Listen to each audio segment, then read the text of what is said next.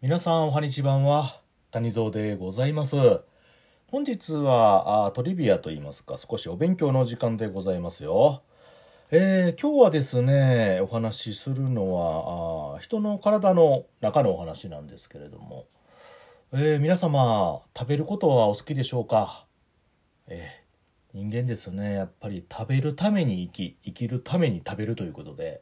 まあ、食というのはあ人生においてかけがえのないもの抜けないものでございますがただですね、まあ、このご時世ですよ、近年ですね非常に食文化が発達しまして、えー、美味しいものがたくさんありますよね。えー、まあ食べれば食べるほど、まあ、体に良いとはいえ食べ過ぎるとですねお腹にいっぱいたまるものがございます。でその中でねやっぱり日頃皆さんも気をつけてるというかなかなか苦労されてるもの体についてねなかなか落ちないものと言いますと、まあ、脂肪ですよね。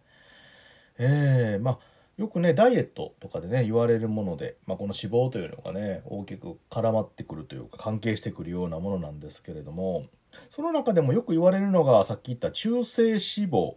とあとコレステロールなんていうのもねよく言われると思うんですよ。まあ、この辺りは、ね、結構あのダイエットに絡んでもしくは体の健康に絡んでねよく言われると思うんですけれども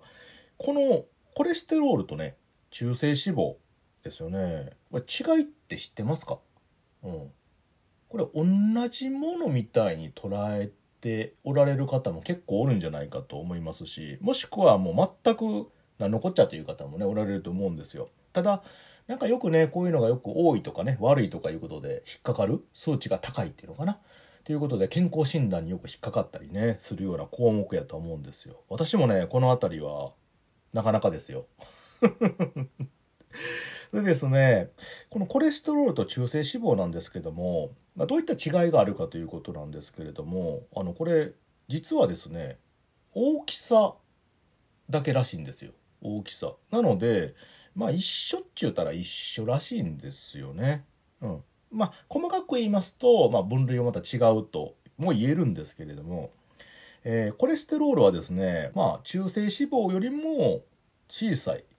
ものでございますよね。うん。そう。で、えー、まあ、細胞とかね、まあ、ホルモンの材料になる脂肪ですよ、コレステロールは。で、まあ、善玉とか悪玉に分かれるようなものでございまして、これのね、まあ、悪玉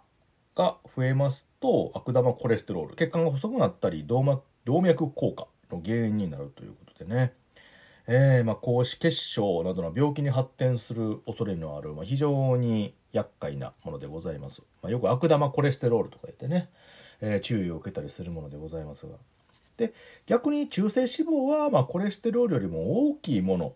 という認識でございます。はい。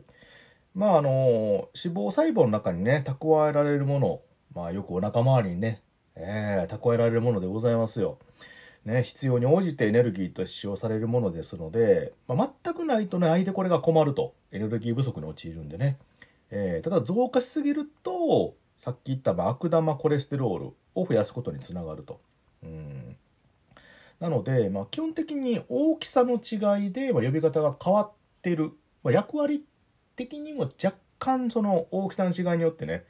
さっき言ったあの悪玉とか善玉になる、まあ、小さい方のねコレステロールが、